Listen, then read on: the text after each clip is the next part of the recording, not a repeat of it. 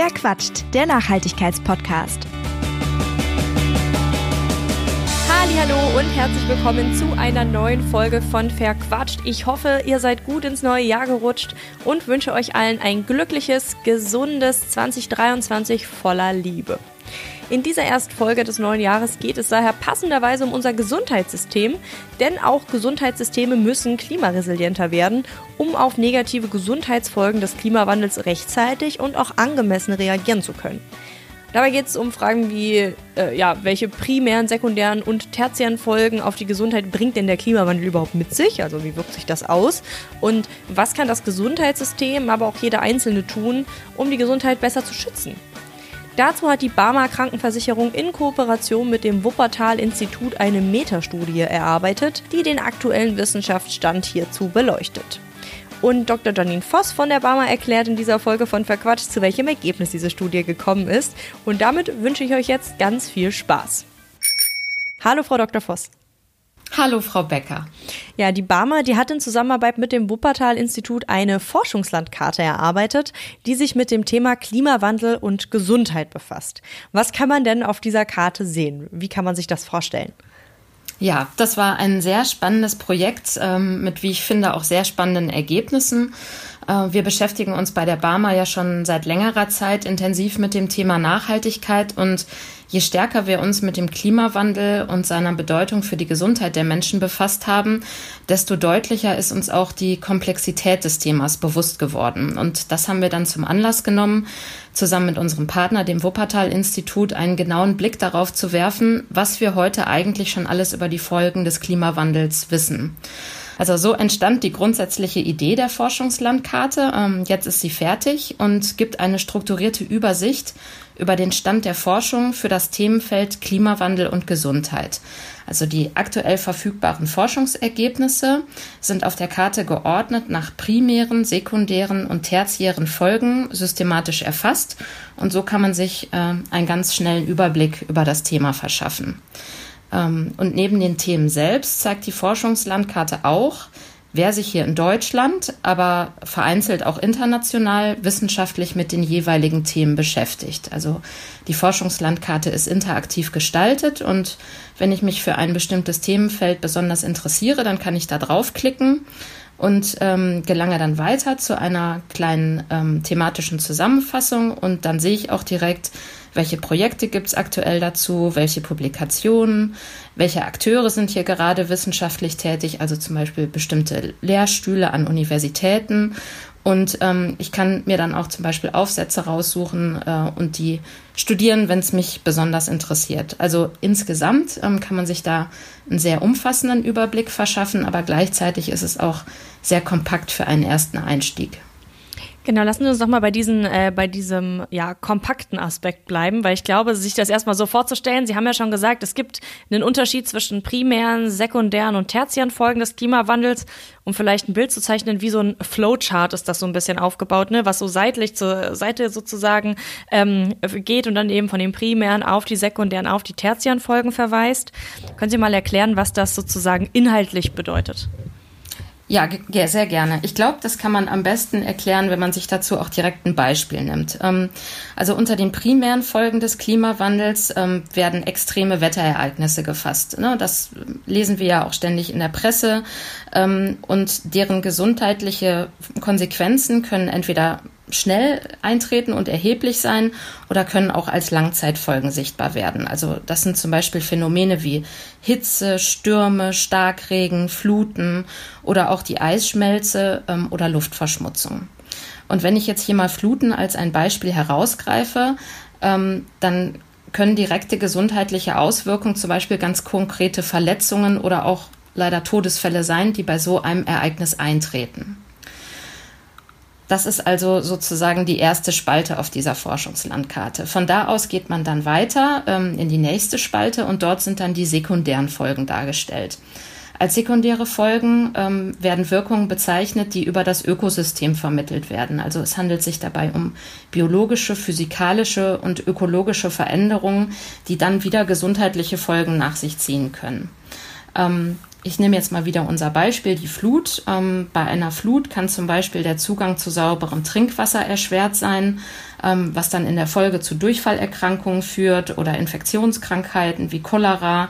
Ähm, eine andere sekundäre Folge kann zum Beispiel die Verminderung von landwirtschaftlichen Erträgen sein. Ne? Das kann man sich ja sehr gut vorstellen. Also wenn eine Flut ähm, die ganzen Pflanzen wegspült auf einem Feld, dann fällt eben die Ernte komplett weg.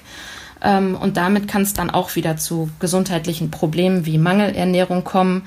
Ähm, ja, und also wir haben ja zum Beispiel bei der Flutkatastrophe hier in Deutschland ähm, gesehen, ähm, welche schweren Folgen sich alle ergeben können. Also das ist die zweite Spalte mit den sekundären Folgen. Und dann, äh, also äh, ganz auf der rechten Seite sind dann noch die tertiären Folgen. Ähm, und davon spricht man, wenn die globale Erderwärmung Auswirkungen auf soziale, politische oder wirtschaftliche Systeme hat. Auch die können dann kurz- oder langfristig sein und in unserem Flutbeispiel könnte eine komplett verdorbene Ernte zum Beispiel zu einer starken Verknappung des Angebots führen und damit zu steigenden Lebensmittelpreisen.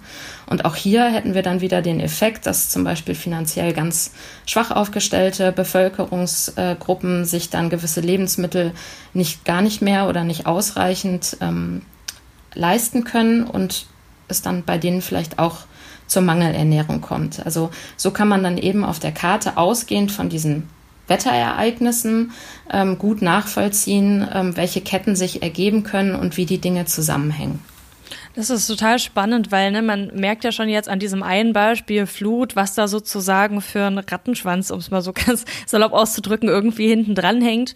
Und ähm, Sie haben ja schon gesagt, es gibt äh, relativ viele Primärfolgen, die sich auch für diese Forschungslandkarte angesehen, äh, angesehen wurden. Das heißt, man hat da auch wirklich äh, ja ein, ein relativ umfangreiches Bild einfach am Ende, wenn man mal einen Blick auf diese Karte wirft. Ich verlinke die auf jeden Fall auch in den äh, Show Notes und in der Beschreibung dieser Folge, damit man sich das dann auch nochmal, also ich sag mal wirklich wirklich so bildlich vor Augen führen kann, was es da alles so für Zusammenhänge gibt. Wenn Sie jetzt aus so einer Vogelperspektive auf diese äh, Karte schauen, wie beurteilen Sie als Barmer denn die Bedrohungslage sozusagen, die vom Klimawandel für unsere Gesundheit ausgeht? Also ich, ich finde, die Forschungslandkarte, die illustriert nochmal ähm, sehr eindrucksvoll, dass der Klimawandel ohne Frage eine ganz erhebliche Bedrohung für die Gesundheit und das Wohlbefinden der Menschen ähm, hier in Deutschland, aber auch auf der ganzen Welt ist. Ähm, und ich finde, die Forschungslandkarte macht auch nochmal deutlich, ähm, dass der Klimawandel auf ganz vielen Wegen Einfluss auf die Gesundheit nimmt. Ähm, viele Zusammenhänge hat man vielleicht so auch noch gar nicht auf dem Schirm. Ähm, also es macht auch nochmal deutlich, dass Klimaschutz ähm, eine sehr dringende Aufgabe ist für uns alle. Ähm, und ähm, auch wenn jetzt hier in Deutschland ähm, viele Wetterereignisse ja auch noch nicht in dieser starken Form und mit ihren Folgen auch noch nicht spürbar sind, dann sieht man doch auch schon in anderen Teilen der Erde, ähm, was der Klimawandel alles anrichten kann. Also Pakistan gehört ja zum Beispiel zu den Staaten, die besonders unter den Folgen des Klimawandels leiden. In der Presse und in den Nachrichten ähm, konnte man sehr viel sehen in der letzten Zeit, also wie Stürme, Regen, Überschwemmung und Hitze den Menschen dort massiv zusetzen. Ähm, und man konnte eben auch die verschiedenen Stufen sehen, also das Ereignis selbst. Und dann konnte man sehen, ähm, wie sich Infektionskrankheiten ausbreiteten und wie es eben aufgrund der zerstörten Infrastruktur auch sehr schwer war, die Menschen überhaupt zu erreichen und die medizinisch zu versorgen.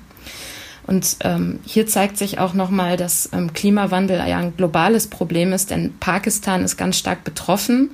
Aber zum Beispiel im Vergleich zu Industrienationen hat Pakistan selbst ja gar nicht so hohe CO2-Emissionen. So daran wird auch nochmal deutlich, dass also Menschen auf der ganzen Welt die Auswirkungen ähm, spüren von Dingen, die auf der ganzen Welt passieren. Ja, und dass es eben nicht immer nur sozusagen so unmittelbar ist, ah ja, ich fahre in Deutschland mit meinem Auto durch die Gegend, ich bekomme dann die Folgen zu spüren, sondern dass das eben auch dann mitunter erstmal Menschen am ganz anderen Ende der Welt sozusagen zu spüren bekommen und bis das dann bei uns ankommt, tatsächlich noch ein verhältnismäßig langer Weg ist, aber möglicherweise eben auch kein, äh, kein Grund äh, oder keine Rechtfertigung, sich irgendwie in Sicherheit zu wiegen. Also das ist immer das, was mir dabei immer so auffällt, dass man ganz, ganz oft das also sich gar nicht bewusst macht, dass unsere Handlungen tatsächlich auch heute schon sozusagen Auswirkungen haben ne? sondern man speichert das so ab abstrakt irgendwie ab. Ach so, ja, da erwärmt sich die Erde schon ein bisschen und in anderen Regionen und hm, ne? aber äh, eigentlich ist das ziemlich greifbar für äh, ziemlich viele Menschen auf dieser Welt. Wir haben nur nicht so richtig Kontakt zu denen irgendwie, dass man das äh, so, so richtig mitkriegt. Welche Schwerpunkte konnten Sie denn so äh, identifizieren, wenn Sie sozusagen diese Forschungslandkarte angucken? Was wären so, äh, sind so Kern, Kernprobleme, die sozusagen auftreten? Ja, ich greife einfach mal ähm, drei Themen raus, die ähm, für uns hier in Deutschland, glaube ich, auch schon eine hohe Relevanz haben. Also ähm, das eine ist äh, sozusagen als Primärfolge des Klimawandels das ganze Thema Hitze. Das hat uns ja auch alle jetzt im Sommer sehr stark beschäftigt. Ähm, und dann ähm, als sekundäre Folgen zum Teil auch ausgelöst durch Hitze, ähm, sehe ich Allergien und Zoonosen, ähm, also für uns in Deutschland als sehr wichtig an. Und ähm, wenn man sich die Forschungslandkarte ansieht und dann mal in die einzelnen Themen reinklickt, dann sieht man auch, ähm, dass es zu diesen Themen auch schon viel Forschungsaktivitäten gibt. Dann lassen Sie uns doch gleich mal die Themen rauf, äh, rausgreifen und ein bisschen genauer hinsehen. Ähm, Allergien sind ja wirklich auch ein Thema, was in diesem Synthesebericht äh, Bericht relativ äh, ausführlich aufgegriffen wird.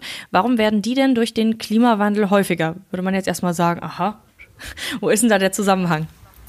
Ja, also die Anzahl der Menschen, ähm, die Allergien ausbilden, die nimmt seit den 1970er Jahren zu. Ähm, 34 Prozent der Deutschen reagieren heute zum Beispiel auf Pflanzenpollen. Und ähm, ich finde, an den Pflanzenpollen ähm, kann man eigentlich sich sehr gut erklären, warum der Klimawandel auch hier ähm, einen starken Einfluss hat. Ähm, also allergiebedingte Symptome sind ja so Jucken der Augen, Heuschnupfen, Atemnot bis hin zu Asthmaanfällen, ähm, auch Kopfschmerzen, Schlafstörungen oder so ein Gefühl der Abgeschlagenheit. Und ähm, viele Allergiker merken eben, dass das auch zunimmt.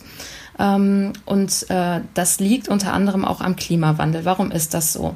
Ähm, mit dem Klimawandel ähm, wird es hier bei uns in Deutschland wärmer und auch die warmen Perioden nehmen zu. Und das hat verschiedene ähm, Auswirkungen auf die Auslöser von Allergien. Also zum einen, ähm, wenn es generell wärmer wird, dann können sich hier auch andere Arten ausbreiten oder Pflanzen können sich auch weiter ausbreiten. Ich glaube, ein relativ ähm, bekanntes Beispiel ist ähm, Ambrosia, eine Pflanze, die ähm, ganz starke allergische Reaktionen hervorrufen kann. Ähm, und die hat sich hier eben aufgrund des Klimawandels äh, ausgebreitet. Ähm, und dass das tatsächlich ein ernstzunehmendes Problem ist, das kann man auch daran erkennen, dass es an ganz vielen offiziellen Stellen auch Informationen gibt. Also zum Beispiel beim ähm, Umweltamt, wenn man da auf die Internetseite schaut, gibt es ausführliche Informationen und es gibt auch verschiedene Stellen, bei denen man zum Beispiel melden kann, wenn man Ansammlung von Ambrosia-Pflanzen irgendwo ähm, entdeckt hat und dann wird sich darum gekümmert, dass diese Pflanzen entfernt werden. Ja, also ähm, also zum einen also die, die ähm, Bedingung dafür, dass sich hier andere Pflanzen ansammeln ähm, und zum Zweiten ähm, kann sich die ähm, Intensität des Pollenflugs und auch der Zeitraum des Pollenflugs erweitern. Das heißt also, dass ich als Allergiker eventuell ein bis zwei Monate früher schon mit meinen Beschwerden konfrontiert bin, als ich das vorher war. Und ähm, das ist natürlich auch sehr wichtig für Allergiker zu wissen. Also auf was muss ich mich vorbereiten? Ähm, wann fliegen die Pollen, auf die ich allergisch reagiere?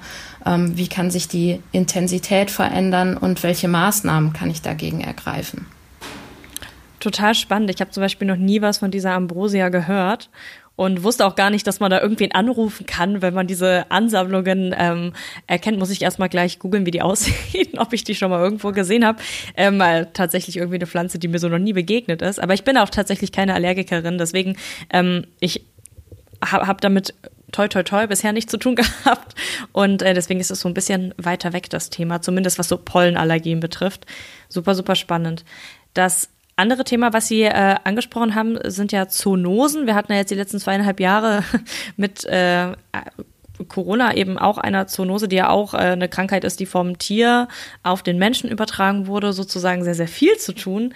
Und auch äh, die werden ja wohl durch den Klimawandel häufiger. Wie ist da sozusagen die Kausalkette? Ja, das stimmt. Das ist eigentlich ähm, analog wie zu der Pflanzenwelt, ähm, hat eben der Klimawandel auch Auswirkungen auf die Tierwelt. Und wenn es bei uns wärmer wird, dann können sich eben bestimmte Tierarten, die für Zoonosen verantwortlich sind, bei uns besser ausbreiten. Ähm, also zwei Tierarten, die hier, ähm, glaube ich, besonders relevant sind. Das sind Zecken und Mücken. Ähm, die Tigermücke, äh, die ist ja auch schon ein bisschen länger in der Presse. Also das ist die ähm, asiatische Tigermücke.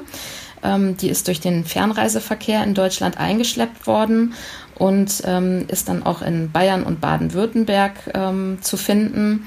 Äh, und trotz intensiver Gegenmaßnahmen könnte sich die Stechmücke also mittlerweile in Deutschland noch weiter ausbreiten und auch lokal überwintern. Ähm, das wird eng überwacht, denn die Mücke kann auch verschiedene Krankheiten übertragen, äh, wie zum Beispiel Dengue-Fieber. Ähm, die Mückenpopulation, die werden dann auch darüber, darauf überprüft, ähm, ob sie zum Beispiel diese Krankheit tragen. Ja, und also das ist zum Beispiel auch sowas, ne? wenn man so aggressive ähm, Mücken in seiner Umgebung hat, ähm, dann möchte man vielleicht mehr darauf achten, dass man sich schützt, dass man vielleicht etwas Langärmeliges trägt, dass man vielleicht auch Mittel aufträgt, die Mücken vertreiben, fernhalten. Ähm, und äh, das ist auch ganz interessant. Auch hier findet man viele Informationen. Also man kann auch selbst mithelfen, dass sich die Mücken nicht so wohlfühlen und ausbreiten. Also zum Beispiel, wenn man im Garten so Regentonnen hat, dann sollte man die so abdecken, ähm, dass das für die Mücken kein guter Ort ist. Ähm, ähm, eine weitere Sache sind eben Zecken. Also das ist ja bekannt, ähm, dass Zecken zum Beispiel Borreliose oder FSME übertragen. Ähm, es gibt ja auch an verschiedenen Stellen, zum Beispiel beim Robert Koch Institut, kann man sich darüber informieren. Man kann auch gucken, wo sind Risikogebiete. Aber auch hier ist es eben so, dass sich durch ähm, wärmeres Wetter ähm, bestimmte Mücken, äh, bestimmte, Entschuldigung, Zecken, Zeckenarten ähm, besser ausbreiten können und ähm, die können auch länger aktiv sein. Ne? Also ab einer gewissen Temperatur sind die ja nicht mehr aktiv äh, und auch hier muss ich dann eben darauf vorbereitet sein, ähm, dass vielleicht zu Monaten, wo ich das noch nicht erwarte, die Zecken aber schon aktiv sein können. Auch hier muss ich mich schützen. Ähm, und auch hier muss ich zum Beispiel Einstichstellen, bei denen ich nicht so genau weiß, woher sie kommen, mal darauf überprüfen, ähm, ob sich da vielleicht ein roter Kreis drum bildet. Wenn ich in einem FSME-Risikogebiet bin, dann kann ich überlegen, ob ich mich impfen lassen möchte. Und ähm, ja, also das ist so ein zweites Feld, ähm, auf dem gerade ein großes Augenmerk liegt. Also da habe ich zum Beispiel selbst ähm, die Erfahrung gemacht, ich ähm, hatte mal einen, wie ich dachte, sehr nervigen Mückenstich und zu der Zeit war ich auch noch schwanger und dann war ich bei meinen Eltern und habe mich über diesen Mückenstich beklagt und als meine Mutter den dann sah, äh, sagte sie direkt, ähm, nee, also das sieht mir nicht nach einem Mückenstich aus, geh mal lieber schnell zum Arzt und tatsächlich sagten die mir dann auch, oh, gut, dass Sie gekommen sind. Äh, wir verschreiben Ihnen direkt mal die entsprechenden Medikamente. Und also bei mir lag es in dem Fall tatsächlich daran, dass ich nicht genügend aufgeklärt war und ja, gar nicht gemerkt habe, dass das auch was anderes sein könnte. Und was war das dann? War das dann Zeckenbiss oder? Ja, es war tatsächlich ein Zeckenbiss und Ach, krass, okay. äh, also mit Borreliose. Oh, wow. ähm, und äh, ich habe die Zecke nie gesehen, aber auch das kann wohl passieren, dass man die Zecke irgendwie abstreift ähm, ja, jetzt wow. weiß ich's. Ja, total krass. ähm, also ich finde, man hat ja dieses Jahr schon gemerkt, also wir haben zwei Kater, die draußen leben und äh, die sind so früh mit so vielen Zecken gekommen, wo wir noch gar nicht das äh, Antizeckenzeug vom Tierarzt da hatten, weil wir gar nicht damit gerechnet haben. Das mussten wir dann richtig schnell korrigieren, weil wir auch so dachten, boah krass, die sind jetzt schon total übervolkert und die haben ja dann wirklich überall irgendwie was hängen, wenn die nicht äh, mit diesem Zeckenzeug behandelt sind. Und da waren wir dieses Jahr schon irgendwie so ein bisschen schockiert, weil das total früh losging. Und äh, die Vorstellung, dass das dann quasi ganzjährig der Fall sein könnte, so vom Gefühl her, äh, irgendwie gruselig. Weil man ja doch dann auch äh, irgendwie im Garten sich ein bisschen anders verhält und so. Ah, ja, Zecken sind fies. ja, aber also äh, Aufklärung und Prävention sind ja ganz wichtig und da kann man ja viel machen. Deswegen ist das ja auch ähm, so wichtig, dass, dass äh, daran geforscht wird und dass wir genau wissen, was da los ist. Total. Ähm, was ich gesehen habe, so als ich mir die Forschungslandkarte angeguckt habe, ist, dass wir an, an oder durch mehrere Mechanismen befördert, will ich mal sagen, an den Punkt kommen könnten, dass ähm, Nahrungsmittel zumindest temporär knapp werden. Also da, Sie haben ja vorhin schon das Beispiel Flut genannt, ne, wenn der Acker sozusagen total überflutet wird, dass dann sozusagen ähm, ja ein Problem auftreten kann, was die Nahrungsmittelversorgung äh, betrifft. Können Sie vielleicht noch ein paar andere Beispiele nennen, inwiefern zum Beispiel dieses, äh, dieses Thema Nahrungsmittelknappheit ähm, ja, begünstigt wird durch den Klimawandel? Ja, ja, gerne. Also wenn man sich diese Forschungslandkarte ansieht, äh, das haben Sie ja schon gesagt, das äh, sind ja im Grunde genommen so ähm, drei Spalten, ähm, die dann mit Pfeilen miteinander verbunden sind. Da sieht man einfach, ähm, dass viele Pfeile bei ähm, geringeren landwirtschaftlichen Erträgen landen. Äh, und das hat damit zu tun, dass ganz viele Faktoren darauf einen Einfluss nehmen können. Also wir hatten ja schon von Hitze gesprochen, ähm, aber zum Beispiel auch ein Ausbleiben von Regen oder zu viel Regen kann natürlich ähm, die äh, Pflanzen in der Landwirtschaft zerstören. Ähm, und darüber hinaus können auch landwirtschaftliche Flächen ja langfristig verloren gehen. Also durch Überschwemmungen ähm, oder auch dadurch, ähm, dass es zur Eisschmelze kommt und zum Anstieg des Meeresspiegels. Also Flächen, die dann überschwemmt werden, stehen dann weder als Wohnraum noch als landwirtschaftliche Fläche zur Verfügung. Ähm, das ist der eine Faktor. Aber wir müssen nicht nur über Pflanzen sprechen, sondern auch über Tiere. Also wir brauchen ja auch Flächen für Tiere und auch Tiere werden beeinflusst ähm, durch den Klimawandel. Also zum Beispiel bei Hitze, bei starker Hitze können Kühe zum Beispiel weniger Milch geben. Auch das nimmt Einfluss auf die landwirtschaftlichen Erträge. Ähm, und es geht nicht nur an die, um die Menge des verfügbaren, der verfügbaren Nahrungsmittel, sondern auch um den Nährstoffgehalt. Also verschiedene Aufsätze ähm, die in unserer, äh, die in unsere Forschungslandkarte eingegangen sind, die beschäftigen sich auch damit, wie durch verschiedene Einflüsse ähm, der Nährstoffgehalt der Nahrung sinken kann. Ne? Auch das kann zu Mangelernährung führen. Ähm, ja, also auch ein sehr weites Feld, mit dem man sich intensiv be befassen muss. Und ich glaube, auch hier muss man sich eben wieder vor Augen führen, dass das Ganze ein absolut globales Problem ist. Also die Situation in der Ukraine, die hat, glaube ich, nochmal sehr deutlich gemacht, dass manche Regionen, manche Länder für bestimmte Nahrungsmittel, also der Lieferant für die ganze Welt sind. Und auch wenn hier in Deutschland oder Europa ähm, gewisse Dinge noch nicht angekommen sind, dann können die uns doch früher treffen, als wir es vielleicht denken.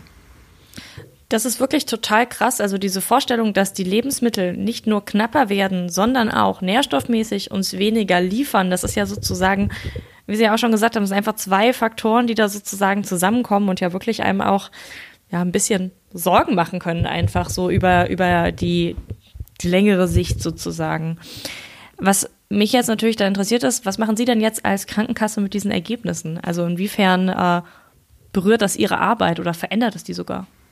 Ja, das, das nimmt natürlich Einfluss auf unsere Arbeit. Also wir sind ja als Krankenkasse für die Gesundheit der Menschen zuständig. Ähm, und insofern können wir aus der Forschungslandkarte auch gut erkennen, mit welchen Herausforderungen das Gesundheitswesen ähm, konfrontiert wird. Und äh, unsere Aufgabe besteht ja auch darin, ähm, Lösungen zu entwickeln und besonders auch die Menschen aufzuklären und ähm, Prävention zu betreiben. Also ähm, all diese Themen, die wir besprochen haben, ähm, von Hitze über Allergien bis zu Zoonosen, ähm, die sind ja äh, gerade im Bereich Aufklärung und Prävention auch sehr wichtig. Das sage ich nochmal. Also all diese Themen, die wir berührt haben, ähm, von Hitze über Allergien bis zu Zoonosen, bei denen sind Aufklärung und Prävention ja ganz wichtig und ähm, da können wir auch einen großen Beitrag leisten. Ähm, und zum anderen setzen wir uns natürlich insgesamt für den Klimaschutz ein, vor allen Dingen auch im Gesundheitswesen. Also das Gesundheitswesen trägt in Deutschland ungefähr zu fünf Prozent der CO2-Emissionen bei und ähm, steht gemessen daran also überraschend wenig im Fokus, wenn es darum geht, Klimaschutz zu betreiben. Ähm, wir haben vor kurzem auch ähm, eine Studie zusammen mit dem FATS-Institut gemacht und die zeigt auch ganz deutlich, also ähm, viele Akteure im Gesundheitswesen haben das Thema Klimaschutz durchaus auf dem Schirm, aber ähm, so zu vielen konkreten Maßnahmen ist es an einigen Stellen noch gar nicht gekommen. Und wir haben auch keine abgestimmte Agenda für das Gesundheitswesen. Und da ist die Forschungslandkarte natürlich nochmal für uns äh, ein guter Aufhänger zu sagen, ähm, also Klimaschutz ist sehr wichtig für den Gesundheitsschutz.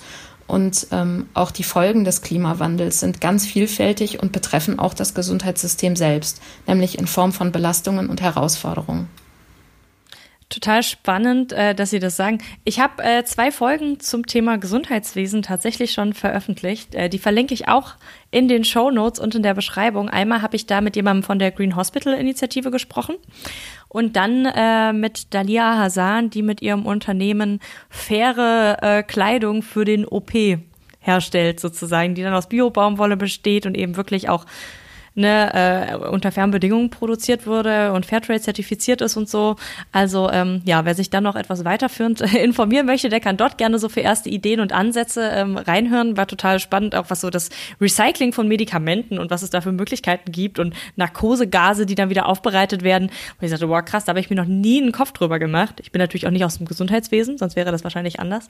Ähm, aber fand ich total spannend, äh, welche Ansätze es da schon gibt. Und ähm, das klingt eigentlich erstmal so relativ vielversprechend, muss ich sagen. Also ich fand das total spannend.